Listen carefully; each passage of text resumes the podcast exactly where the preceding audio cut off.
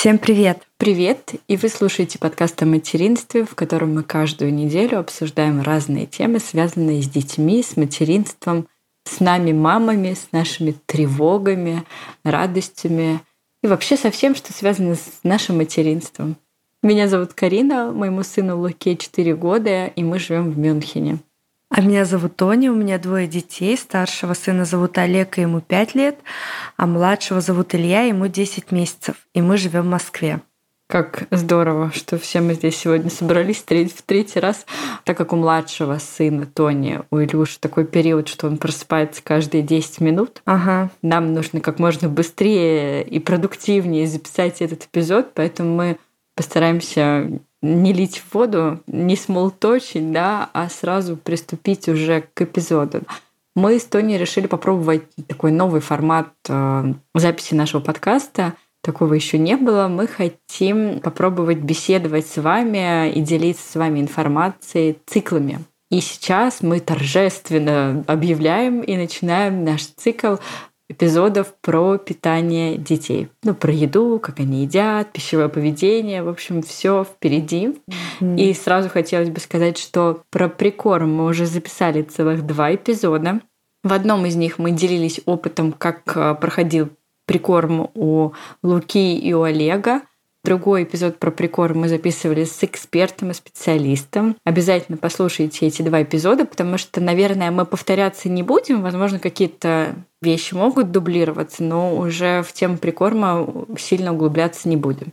Поэтому послушайте их, если вам сейчас актуален прикорм, и оставайтесь с нами, потому что сегодня мы будем говорить про пищевое поведение.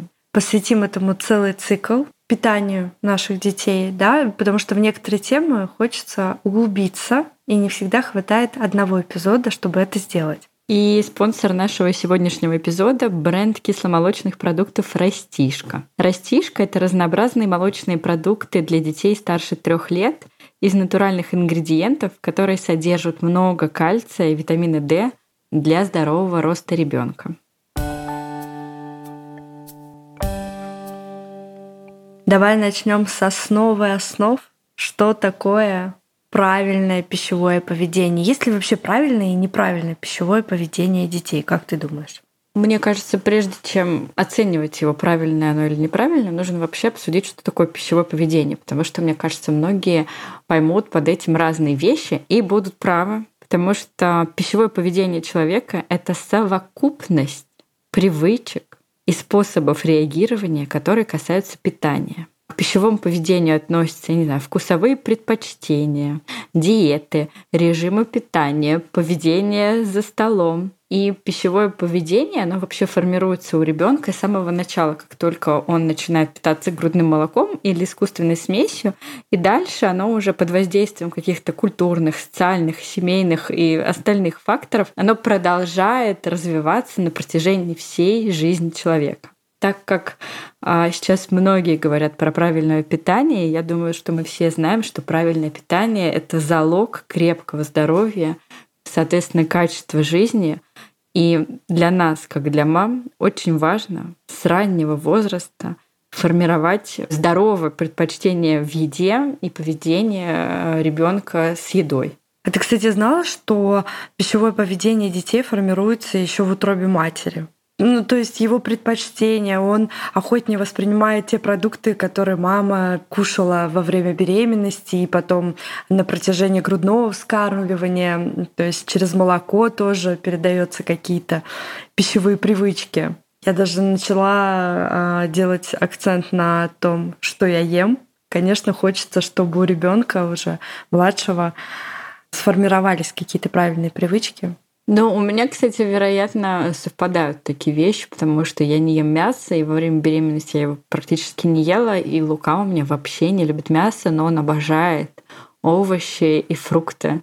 Но в беременность у меня была такая беременная хотелка, которую я пока не могу проверить на Луке. В силу его возраста у меня в беременность была мания Кока-Колу. И я вот один раз в неделю трясущимися руками ждала, когда мне дадут эту Кока-Колу. Но Лука еще пока не пробовал Кока-Колу, ему 4 года. Я не знаю, насколько. Может быть, он попробует, узнает этот вкус, который он пробовал в утробе. Но, в общем, пока не могу проверить с Кока-Колой, но вот с овощами, с фруктами, да, есть какие-то. Да, да, я тоже вижу эту взаимосвязь, потому что раньше мне казалось, что это потому что он на меня похож. что даже вот мои пищевые привычки ему передались. Это потому что он вот прям вот на меня. Это я по поводу старшего ребенка своего. Действительно, есть такая параллель в каких-то пищевых предпочтениях. Я думаю, что на самом деле семья и мама, в первую очередь, мы, конечно, очень сильно влияем на пищевое поведение детей. И это не столько связано с беременностью, но я думаю, что мы позже с тобой обсудим а, о том, как родители влияют на пищевое поведение ребенка. Угу. В первую очередь, конечно, дети э, растут в нашей семье, и вряд ли они вырастут с какими-то совершенно другими вкусовыми предпочтениями, с учетом того, что мы все равно готовим, например, по своим вкусовым предпочтениям. Поэтому, думаю, это обсудим позже так как мы третий раз пытаемся записать этот эпизод, мы уже с Тони начали обсуждать, э, что вот есть ли правильное пищевое поведение или лучше его называть рациональным. Это непонятно, но одно известно точно, что существуют виды нарушения пищевого поведения. Давай про них поговорим. По поводу детей первого года жизни, все-таки ребенок в этот период интуитивно понимает, а, что он хочет.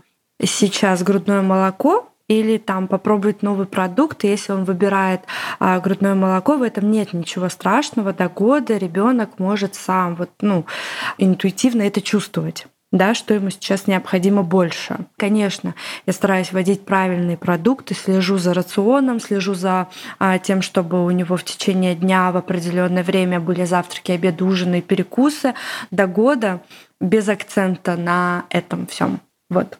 Но это очень важно слышать и чувствовать своего ребенка, потому что я думаю, что ну, вот поколение не наших мам, ну вот какое-то другое поколение мам, когда прикорм вводился в 4 месяца, и угу. начинали его там, я не знаю, с каких-то каш тяжелых, да, тогда и, в принципе, мне кажется, пищевое поведение ребенка могло страдать и до года, потому что не слышали желания ребенка, были какие-то таблицы, где сколько, когда нужно вводить, в каких количествах. Ребенку убирали грудное молоко, давали больше уже человеческой еды. Поэтому в каком-то случае, мне кажется, можно нарушить пищевое поведение и до года, если не прислушиваться угу. к своему ребенку, если не читать специалистов, а вот э, следовать тупо какой-нибудь, я не знаю, программе, да, накормить ребенка. Я помню, вот как раз когда у меня Лука был маленький еще, и вводили прикорм, у меня были такие советчики, которые мне говорили, ну все, ты должна полностью вот убрать грудь в обед и давать ему только, я не знаю, суп, пюре или еще что-то. И я понимала, что нет, мне это не подходит. Мне нужна другая система, я хочу делать так, как я хочу. Поэтому тут у всех по-разному может оказаться. Я еще хочу сделать акцент на том, а, что у меня опыт только с грудным молоком. Возможно, а, если малыш питается смесью, там действительно есть какие-то необходимые количество приемов пищи, да. Я не эксперт в этом, я вот говорю по поводу своего опыта. Ну вот какие виды нарушения пищевого поведения существуют? Да? Это в первую очередь недостаточное питание, и сейчас очень много про это говорят, про детей малоежек. А, зачастую дети, которые мало едят или едят очень, не знаю, скромный набор продуктов, и три продукта, например, есть дети, которые кушают три очень, очень крайне избирательные. Нет, ну просто избирательность угу. тоже у нее должна быть какая-то своя граница, да. Когда ребенок не ест, я не знаю, только брокколи, это одно. Когда ребенок ест только хлеб с маслом и больше ничего другого, то есть это уже избирательность на грани. Следующее нарушение пищевого поведения — это переедание. Я не знаю детей, которые переедают. То есть я знаю, что у многих взрослых есть это нарушение пищевого поведения, да, переедание. А у детей я таких пока не встречала. Еще есть такое нарушение пищевого поведения, как постоянное жевание. Знаешь таких детей? Угу. Кусочничество. И последний такой пункт, он достаточно общий, но туда можно много чего поместить. Это отсутствие режима питания или неправильное поведение, например, во время приема пищи. Это тоже очень частая проблема. Вот мне кажется, нашего времени.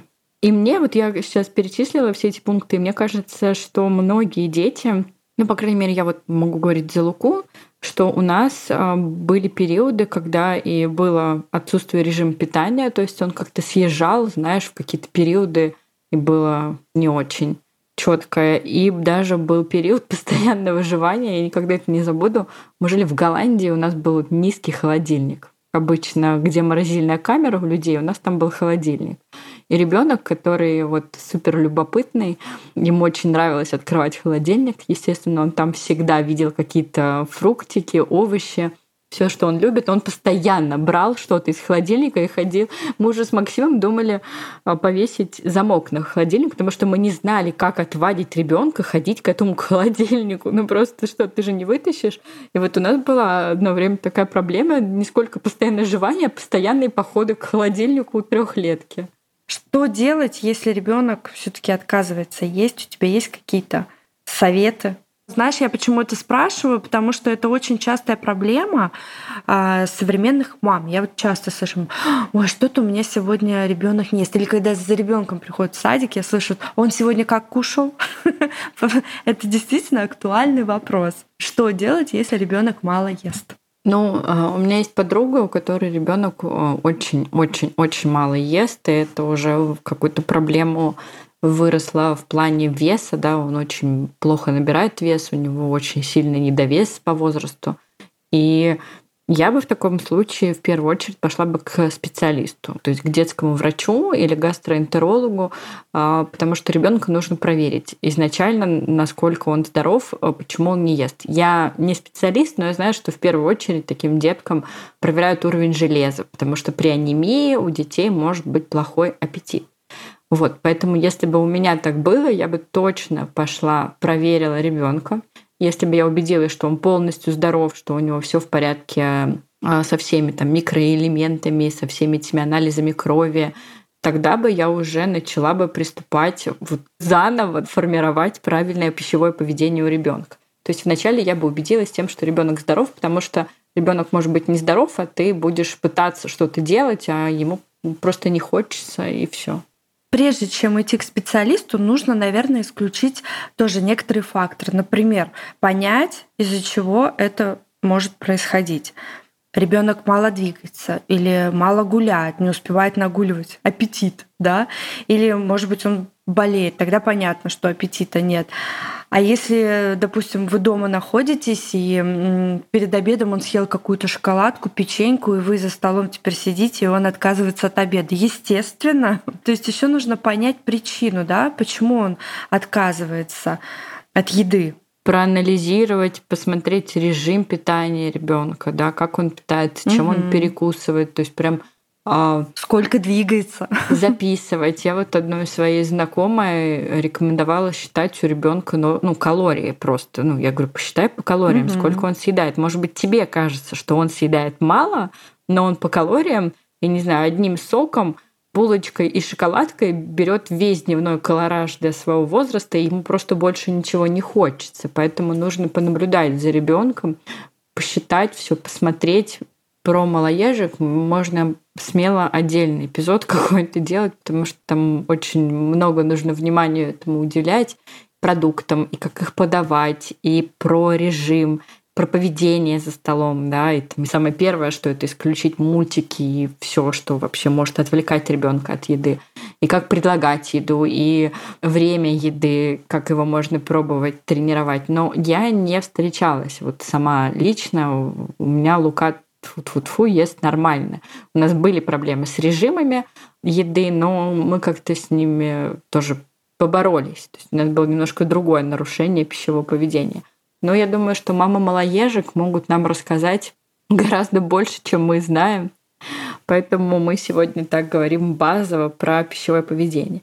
Ну и давай обсудим, как родители могут повлиять на пищевое поведение ребенка. Первый пункт.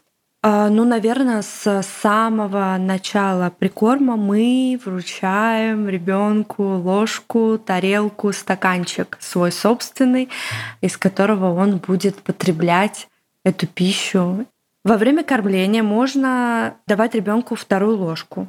Например, пусть малыш основную пищу получит из маминой ложки, да, а с помощью своей ложки уже будет там изучать, ковыряться э, и как-то пытаться самостоятельно принимать эту пищу важный пункт, начиная с прикорма и уже потом с любыми детьми любого возраста, это выбирать полезные продукты. И вообще в определенном возрасте детям нужно показывать и рассказывать, какие продукты полезные, какие нет. Вот в моем случае эта роль рассказчика взяла на себя наша прекрасная воспитательница в детском саду. Она у нас такая вся, знаешь, за правильное питание, йогой занимается. И угу. в один момент они показывали в детском саду каждую пятницу, у них было занятие по пищевой пирамиде. И она, значит, каждую пятницу рассказывала им, какие продукты полезные, какие не полезные, какие продукты дают какие витамины. И у меня Лука теперь все продукты, он говорит, мам, это полезные, mm-hmm. это не полезно, я хочу съесть что-нибудь полезное. Иногда он может у меня спросить, а что вот в этом, ну не знаю, что там брокколи, какие тут витамины или какие микроэлементы. То есть он прям это спрашивает, ему это интересно, и он сам уже знает, что полезно, что нет. И я этому так рада, потому что мне кажется, я не знаю, в каком возрасте узнала, что картошка это не очень полезно, может быть, да, то есть, ну, мне вообще этих знаний, мне кажется, они пришли ко мне первый раз, когда я задумалась, я не знаю, в каком возрасте, но точно... АПП. Это, да, да, 90-е, да, это в годы, когда мы росли, мне кажется, немногие про это говорили. Ну да. Ну и, и время, конечно, было другое. Но вот рассказывать ребенку про полезные продукты, выбирать полезные продукты, как можно больше овощей, круп, фруктов и постоянно добавлять их в свою пищевую корзину. И такой важный пункт, как вы можете помочь своему ребенку сформировать правильное пищевое поведение. Да, очень интересная практика в вашем саду применяется. Я еще смотрела, что можно с детьми, например, в лото или в домино играть, сделать какое-то лото, овощи, фрукты, и вот так тоже ребенку прививать, показывать, э, что полезно, что нет. Угу. Ну, какие-то игры придумывать. Я так да. не делаю, но опять же, меня спасла воспитательница. Все взяли на заметку. А теперь перейдем к правильным перекусам. Вот у меня, например, Олег каждое утро ходит на тренировки по хоккею, и после спорта ему, естественно, хочется что-нибудь перекусить. Я вижу, что многие берут фрукты с собой или кисломолочные продукты. Я чаще всего беру с собой растишку, потому что это удобно, а еще питательно и полезно. В растишке только натуральные ингредиенты, плюс кальций и витамин D который, кстати, очень сейчас э, актуален э, для нашего климата.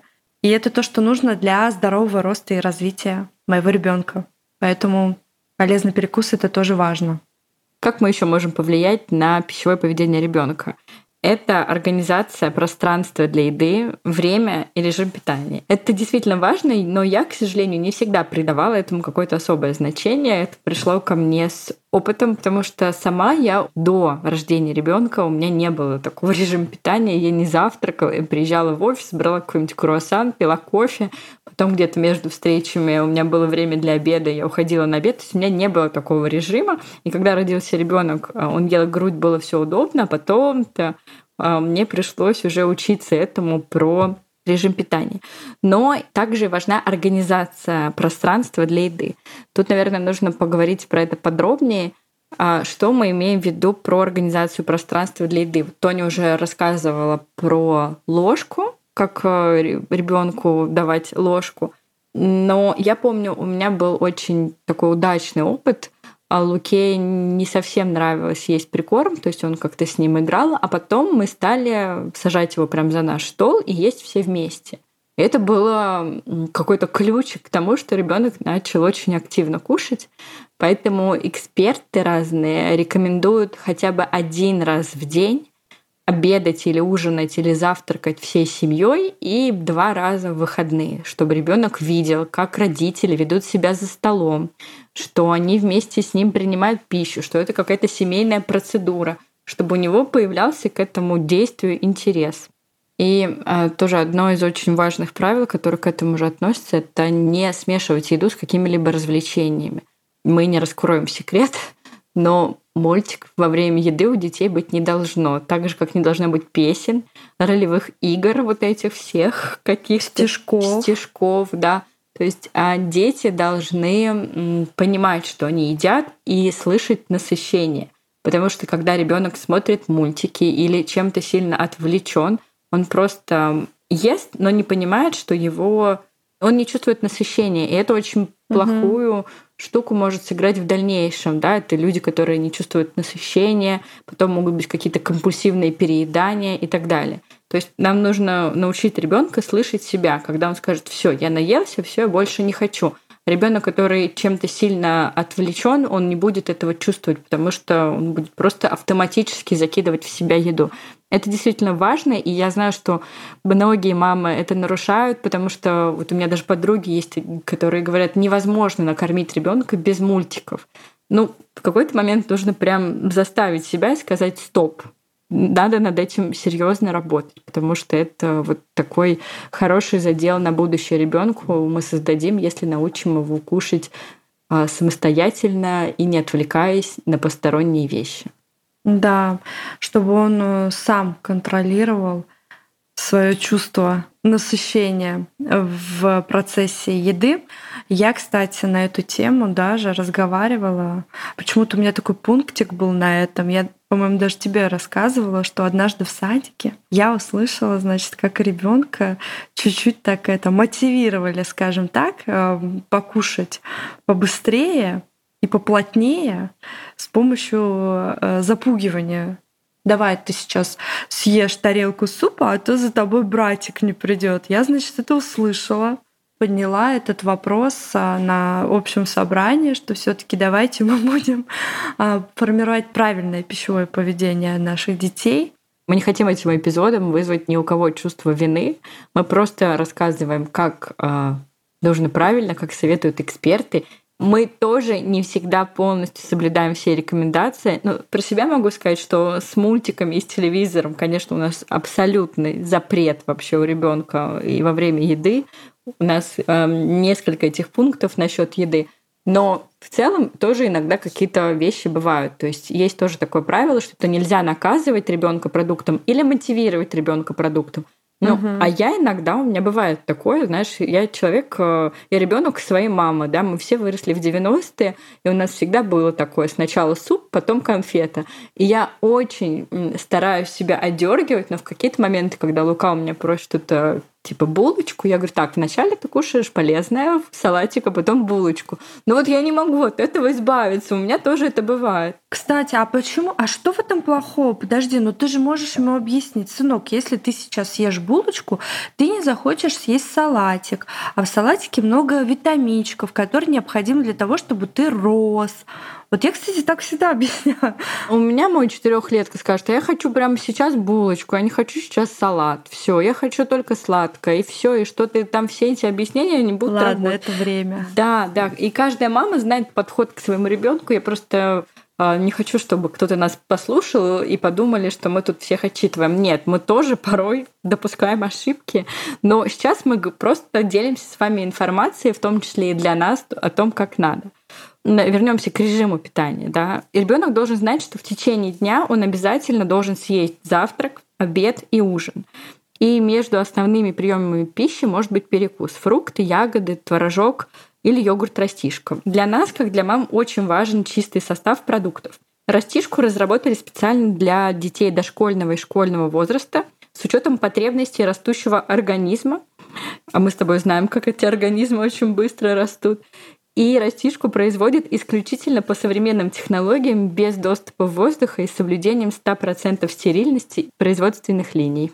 Да, и очень важно понимание процессов. Уточнять у него, голоден ли ты, хочешь ли ты что-то скушать, что именно ты хочешь поесть сейчас, да, или что бы ты хотел съесть на ужин. Ну, как-то почаще объяснять и спрашивать мнение ребенка в этом моменте. Согласна.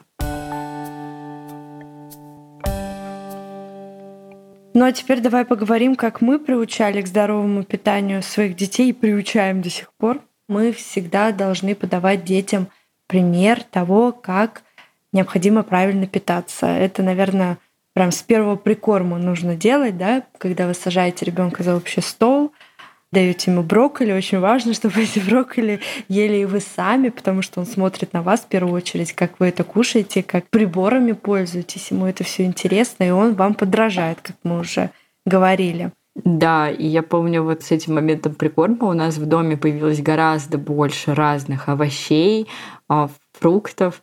Все мои шоколадки э, убежали высоко в шкаф и поедались только когда ребенок спал, либо в обеденный сон, либо ночью, вечерний, ночью. Да, либо ночью. Насчет брокколи, да, ты правильно сказала. Вот я как раз тогда и начала есть брокколи, мне кажется, вот в таких количествах, в которых мы сейчас едим, едим с семьей. Это вот началось все тогда.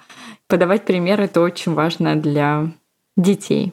Что еще важно, не усилять вкус сладостями или специями. Вот как раз в эпизодах про прикорм, да, мы рассказывали, что мы первую еду а, либо не солили, либо минимально солили, не использовали специи на сладкое. После трех только начал есть э, сладкое какое-то покупное, так скажем. То есть до трех лет это была либо выпечка, угу. ну, может быть, какие-то пюрешки или детские печенки, но не больше. Потому что детям нужно знакомиться с едой, а, с ее настоящими вкусами, чувствовать различия. Если мы будем добавлять много специй или соли, они не будут это чувствовать. Натуральный вкус еды, да? Да, и они будут сразу привыкать к какой-то вот усиленной еде. Хотя вот лучше начать с такого чистого. Натуральные ингредиенты как раз и содержатся в растишке, и это важно действительно каждой маме. Плюс кальций и витамин D. Поэтому растишку можно смело давать детям каждый день, ведь она и вкусная, и полезная. Да, чистые продукты и чистые полезные перекусы — это важно. И во взрослой жизни это тоже важно, а для детей особенно. Что еще мы делали? Готовили да. вместе с детьми. Да, да. А Лука, например, очень любит делать себе мороженое, и он сам делал себе мороженое как раз из растишки. То есть он ее в морозилку, мы оставляли в морозилке на ночь растишку. Утром было готово вкусное и полезное лакомство. И ему очень нравились всегда в растишке, и нравится сейчас эта яркая упаковка с любимыми героями. Вот это, конечно, его привлекает в этом. А насчет готовки еще вот у меня сейчас Лука очень-очень-очень любит со мной готовить. И это мне помогает, знаешь, в каких моментах. Угу. Есть, например, блюда, которые он не ел, пока он сам их не приготовил. То есть, когда ты готовишь с ребенком, ты ему показываешь продукт этот в разных э, видах. И когда он прилагает усилия к этому блюду, он, например, не может никогда отказаться от того, что он готовил сам. Это очень интересно. Например, он не ел какой-то мясной фарш, и мы делали с ним э, такую запеканку. И после этого он ее ел с удовольствием. Это такой мой лайфхак э, привлечь ребенка к готовке и время, и потом он съедает свой труд. Потому что еще во время приготовления пищи у детей активно стимулируются все органы чувств. То есть они же видят продукты, потом могут их потрогать, э, э, понюхать, попробовать. То есть это тоже очень важно. И так они учатся прогнозировать последствия своих действий, да, что у нас сыр может расплавиться, например, да, макароны свариться. Тоже такой интересный этап развития для детей, да, и э, в целом и помощь какая-то, наверное, мамам, качественное время, например. Вот у меня с Олегом по выходным получается провести так 30 минут качественно за приготовлением пиццы. Мы можем готовить, что-то обсуждать вместе, потом это покушать. В общем, классный прием. Да, я, кстати, Луку привлекала прям с такого с раннего возраста, когда мы еще жили в Москве. Я помню, я им показывала, мы натирали морковку, например, на терке. Я держала его руку, естественно, контролировала, но ему очень нравилось mm-hmm. это делать. И если у вас совсем маленький ребенок, то, я не знаю, можно просто попросить его насыпать в миску стакан муки. Для него уже это будет что-то такое интересное. Или добавить туда яйцо. Короче, готовка с детьми у меня это такая постоянная история. Я когда устаю и говорю, Лука, пошли готовить. Он такой, о, пойдем. Он сразу несет свою подставку. Он очень это любит, ему это очень нравится. Ну и что? И последний пункт это, конечно, не демонизируем продукты, да, позволяем все в нормальных дозах. Да, лучше, конечно, не пугать ребенка какими-то категорическими запретами, лучше мягко объяснять и, не знаю, переключать внимание, когда он слишком активно требует что-то.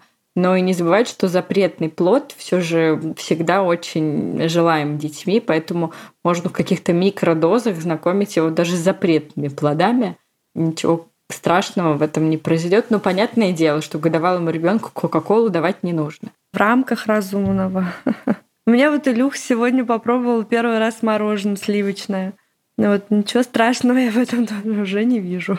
Раньше бы, конечно, я бы в обморок упала. Говорят, что вторые дети раньше, они едят все это сладкое. Ну вот Олег его решил сегодня угостить. Я говорю, раньше бы я в обморок упала просто, а сейчас уже, ну, поздравляю, сынок, с первым мороженым. И все. Прикольно. Да, нужно во всем постараться быть адекватными, ни с чем не перегибайте палку. Вот мы с тобой не очень, мне кажется, обсудили правила поведения за столом. У вас есть какие-то вот такие определенные правила? Правила поведения? Слушай, ну мы, во-первых, никогда не включаем телевизор, мультики. Мы стараемся не сидеть в телефонах. Ну, слушай, ну, конечно, бывают какие-то исключения, когда там бабушка придет в гости, там что-то она смотрит на фоне, или мужу там срочно нужно проверить почту. Но в основном, если я одна, с детьми, то, конечно, я стараюсь этого всего придерживаться. И даем выбор детям, что маленькому, что старшему, мы даем выбор того, что они хотят э, покушать. То есть у нас всегда стол накрыт, и э, я никогда не кладу, допустим, Олегу в тарелку, он всегда накладывает себе сам, что он хочет, в каком количестве. Илюша я просто в тарелке с множеством отделением накладываю разные виды продуктов, и он тоже берет то, что ему нравится. Вот, наверное, какие-то такие основные правила. Классно. У нас тоже правила ну, с мультиками, с телевизором, с телефонами. Это строгие запреты, контролируют это все. То есть, если мама где-то возьмет в середине еды телефон, чтобы ответить Тони, Лука скажет: Мама, телефон. Мы не, мы не пользуемся да, телефоном. Да, да, это дети любят. Еще у нас вот есть такое правило для Луки, что есть можно только за столом. И вот сейчас у него порой какой-то, знаешь, регресс случается, и ему иногда хочется что-то взять со стола и убежать, там, на ходу поесть. Но мой муж, он очень строгий в вопросах поведения за столом, как ты знаешь. Он его, значит, Лука, мы едим только за столом. А у вас есть какое-то вот это правило обязательно, э, типа слово, которым заканчивается прием еды? Я знаю, что в некоторых семьях вот после спасибо все должны покинуть стол. Слушай, нет, у меня просто ребенок говорит спасибо и все. нет, нет, такого нет, ничего.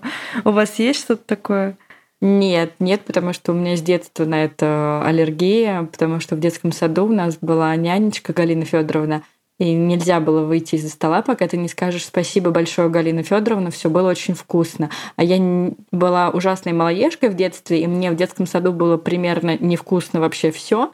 И для меня это казалось, что это лицемерие какого-то 156 уровня. Кстати, поэтому да. я даже для меня это просто, поэтому у нас нет такого слова, потому что это моя детская травма, и я не требую ни от кого спасибо, и я даже не люблю, когда меня благодарят после еды, потому что я себя чувствую Галиной Федоровной. Слушай, ну да, да, кстати, такой момент очень тонкий, действительно, если мы заставляем детей говорить определенные фразы, да, после потребления, а вдруг им не понравится, да, действительно, интересно. А, ну вот а, еще сейчас, конечно, уже Лука взрослый, у нас нет проблемы там с чистой едой или с грязной едой, а, но в какие-то моменты, когда он был маленький, у меня не было запрета, например, ему поиграть с едой. А, я помню, у него этот был столик, и если он опрокидывал кашу и потом, знаешь, рисовала руками из этой каши, я никогда его не ругала, потому что я всегда считаю, что этот возраст пройдет, что ребенок это делает, потому что ему там какой-то сенсорный опыт нужен. Да, это тяжело, может быть, мне потом отмывать. Свойства предметов. Да, да, но вот у меня есть знакомые, которые очень нервно относятся к тому, как едят э, дети, то есть их прям нервирует, если дети едят грязно, если дети бросаются едой. Я вот никогда насчет этого не была с каким-то заскоком, и вот все прошло. То есть у меня ребенок ест очень чисто для его возраста, он практически, ну, очень редко там морается. Но я так рада, что это прошло, а при этом у нас не было никакого напряжения в этом месте. Мне это очень радует. Ну да. Вот. Ты немножко похвасталась тем, какой я была спокойной мамой, когда мой ребенок бросался едой. Я помню, у меня некоторые родственники, которые видели, как ест мой ребенок, ну, у них было очевидно по их лицу, что ему было плохо, да. Он ел очень грязно, как маленький поросенок, очень плохо себя вел, и мне говорили, что вообще-то нужно учить а, ребенка вести себя за столом. Я говорю, ну он научится, научится. Ну да, это тоже, конечно, нужно понимать этапы развития детей. Потом у них начинается период брезгливости и они наоборот будут пытаться. Вот у Олега сейчас активная фаза, он там, не дай бог, ему что-то где-то капнет, все. Сразу и переодеться, да. Да, да, поэтому, конечно, это все проходит. Это все нормальные фазы развития. И к вопросу, как научить ребенка правильно вести себя за столом, это, наверное, ну, в семье должна быть единая позиция, вот как у нас с тобой с телефонами, с гаджетами, да, чтобы все взрослые в семье соблюдали это. Тут где-то поперхнулся мой муж, потому что я частенько достаю телефон из-под стола, думаю, что никто не видит. И потом должны быть какие-то правила, то есть ребенок должен быть знаком с этими правилами. Не знаю, если в ваших правилах, что ребенок ни в коем случае там, нельзя кидать еду, значит, вы ему об этом говорите. В нашем случае есть можно только за столом, ребенок это должен помнить, ему постоянно это будет напоминаться. Плюс э, важно, конечно же, на собственном примере все эти правила соблюдать, а не нарушать, как Карина, и показывать, да, как мы, сидя за столом, все это соблюдаем. И опять, наверное, вот мы уже несколько раз у нас красной линии идет это правило, что совместные приемы пищи вместе со взрослыми это самый важный ритуал. То есть это пример, который вы подаете своим детям. Это какое-то общее занятие, это повышение аппетита ребенка. Как можно чаще обедайте, завтракайте или ужинайте всей семьей. Да, на этой прекрасной ноте мы закончим наш сегодняшний эпизод.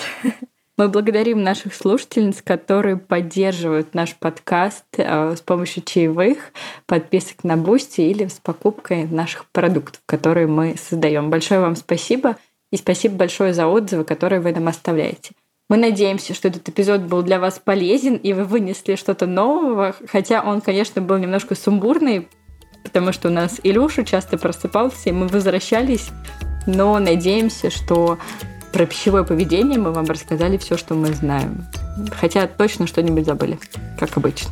Да, и мы ждем ваши комментарии на тех площадках, на которых вы слушаете наш подкаст. Комментарии можно оставлять после прослушивания каждого выпуска. Всем хорошего дня и пока-пока. Пока-пока.